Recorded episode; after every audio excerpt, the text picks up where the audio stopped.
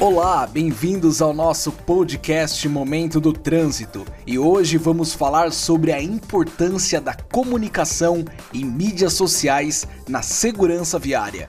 Dirigir e utilizar o celular não é uma boa ideia, mas da forma correta é uma ótima combinação. Eu sou o Fábio Luiz e o momento é do trânsito.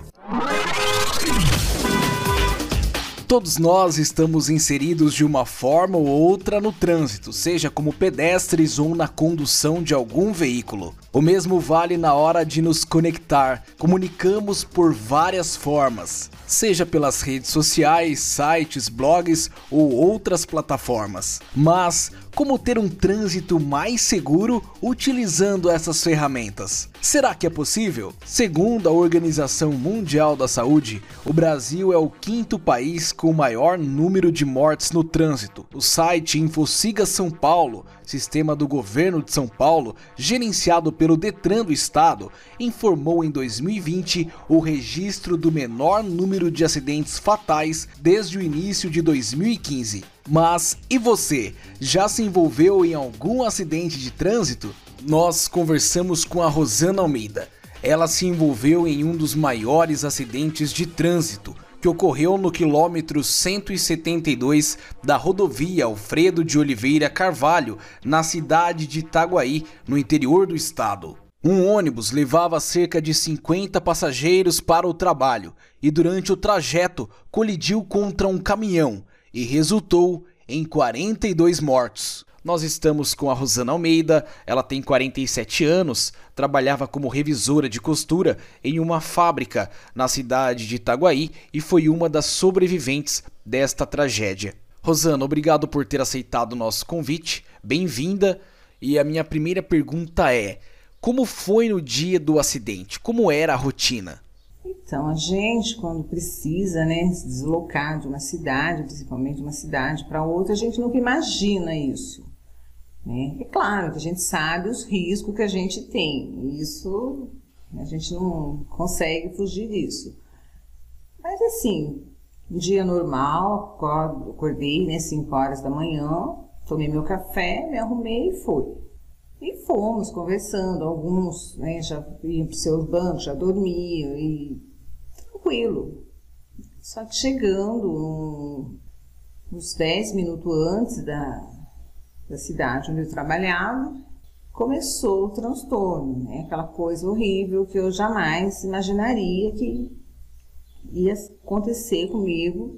Presenciei um, a cena toda, tava, estava acordada no momento, e não, não senti medo. Não, na hora não conseguia assim, sentir medo, porque não, a gente não imagina, por mais que a gente tá vendo o perigo, né, que estava acontecendo ali, só quando eu vi a, a carreta vindo de frente, mas não foi muito rápido. E assim que aconteceu o acidente, eu já não tinha noção do que eu iria ver fora do ônibus desci. Então você conseguiu sair andando do ônibus? Isso. Eu não tive fratura, não tive ferimentos graves. Então eu consegui sair do ônibus. Só que para eu sair do ônibus eu precisei passar por cima de corpos. É, começou o pavor, né, o terror começou ali. Porque daí fui, fui vendo o que estava acontecendo. Mas consegui, desci do ônibus, dei a volta, fui ver né, se tinha mais feridos e deparei. Assim que eu vi a cena, liguei para meu filho e falei, ah, filho, a mãe sofreu um acidente e tem mais de 30 mortos. Por que, que eu falei que tinha mais de 30 mortos? Pelo fato de Deus deu os corpos caídos, né? E muitos que estavam assim agonizando ali, era impossível, né? Ter continuidade de vida desse, dessas pessoas. E você tentou ajudar alguém? As pessoas ali no momento pediam ajuda? Tinha, tinha muitas pessoas é, gritando, né? Só que estavam assim, no estado crítico. É, pernas cortadas, não tinha como eu, não tinha como a gente fazer nada. Com os demais também não, porque eles chegaram já assim, né, olhando, porque não tinha o que fazer. Só com a chegada, né, do socorro, e daí eles foram, né? Rosane, você vendo toda aquela situação, toda aquela cena, qual era a sensação e o sentimento? Parece que o seu inconsciente tenta bloquear aquilo. Então, eu não conseguia chorar, eu não conseguia sentir nada. Quando eu cheguei na psicóloga, né, as psicólogas todas nervosas, né, com a situação, né, porque comoveu, né, o Brasil todo, eu não conseguia chorar. Eu, pergun eu perguntei, falei, mas por quê, né? Até eu falei, por que, que eu não consigo, né? Eu não consigo ter, ter sentimento nenhum, né? Falei pra ela. Ela falou que é por causa do trauma, né? Então, ali naquela situação que eu estava, eu queria sair dali e como se eu quisesse apagar aquilo da minha mente. Você falou aqui em trauma. Ficou algum trauma de entrar novamente em um ônibus, ao ver um ônibus, você chegou a passar no mesmo local da rodovia? Quando você sai por uma rodovia, volta a memória no dia do acontecido? É, claro, eu viajo de ônibus hoje, de carro. Dá um medo, sim. Se eu falar para você que não. Que vem, quando eu subo no ônibus, Vem aquela memória, aquela lembrança? Vem, isso aí é constante. Essa lembrança do acidente, das pessoas, assim, eu não, não, não, não tenho aquele sofrimento. Não, não sofro com isso. E para encerrar, Rosana, eu agradeço a sua participação, por ter aceitado o nosso convite.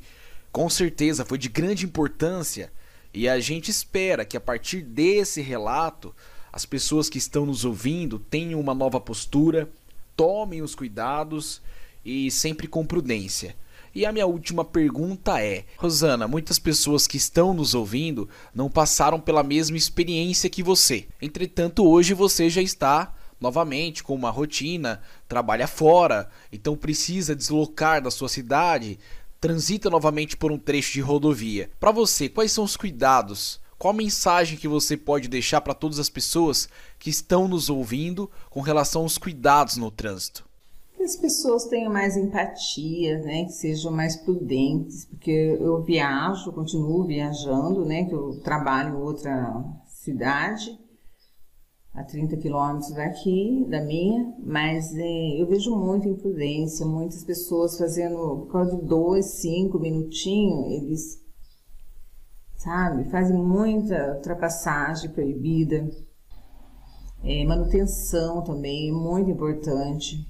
O estado físico né, dos automóveis é muito importante para não. Porque ali quando a gente sai numa pista, quando a gente sai com, com um carro, né, um, um veículo, a gente não está colocando só a nossa vida em perigo.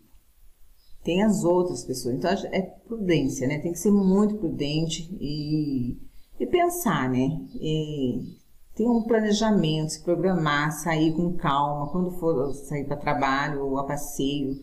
E então é isso, todo cuidado é pouco. A Carla nunca sofreu um acidente de trânsito, mas perdeu seu esposo em uma fatalidade.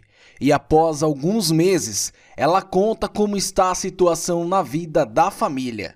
Olá, meu nome é Carla Vita Lobo, eu tenho 41 anos, sou esposa viúva do Ednilson da Silva Lobo. Ele sofreu um acidente no dia 4 de março deste ano. Ele era motorista de caminhão e, e o pós disso, né, é a gente, eu, toda a família, né, a família dele, a minha, a gente tem vivido um dia de cada vez é, o que eu alerto, o que eu falo assim, por experiência própria de eu estar tá passando uma situação dessa na minha família, eu perdi meu próprio marido em um acidente de trânsito, que as pessoas elas tenham cautela, respeito por outras pessoas que estão ali no trânsito, que elas tenham sabedoria, entendimento que qualquer distração, uma olhada no celular, por isso que é muito importante fazer um sempre estar tá em revisão, qualquer coisa que seja, um caminhão, um carro, você ali em questão de segundos você pode perder a sua vida, né? Então essa é uma alerta, né, é, para as pessoas, porque é muito triste você perder uma pessoa da forma que assim de um acidente de trânsito qual forma for, é muito triste, é uma coisa que marca muito na vida da gente. E a gente tem que sempre ter consciência de quando for pegar um volante. A gente sempre ter, ter consciência que do que a gente está fazendo, porque além da nossa vida, tem outras vidas que estão em jogo.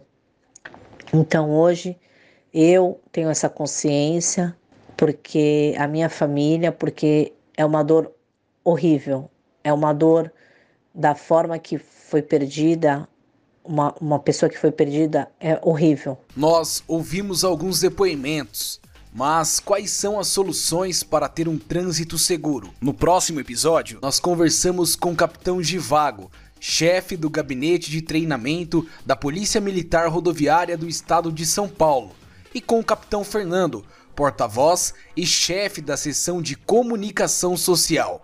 Mas antes, o momento é da dica de trânsito. Falar em cinto de segurança parece chover no molhado, mas a dica de hoje é sobre ele. Ele é um dispositivo de proteção e de uso obrigatório. Sua função é evitar que os ocupantes do veículo sejam arremessados com impacto durante uma colisão ou uma frenagem emergencial.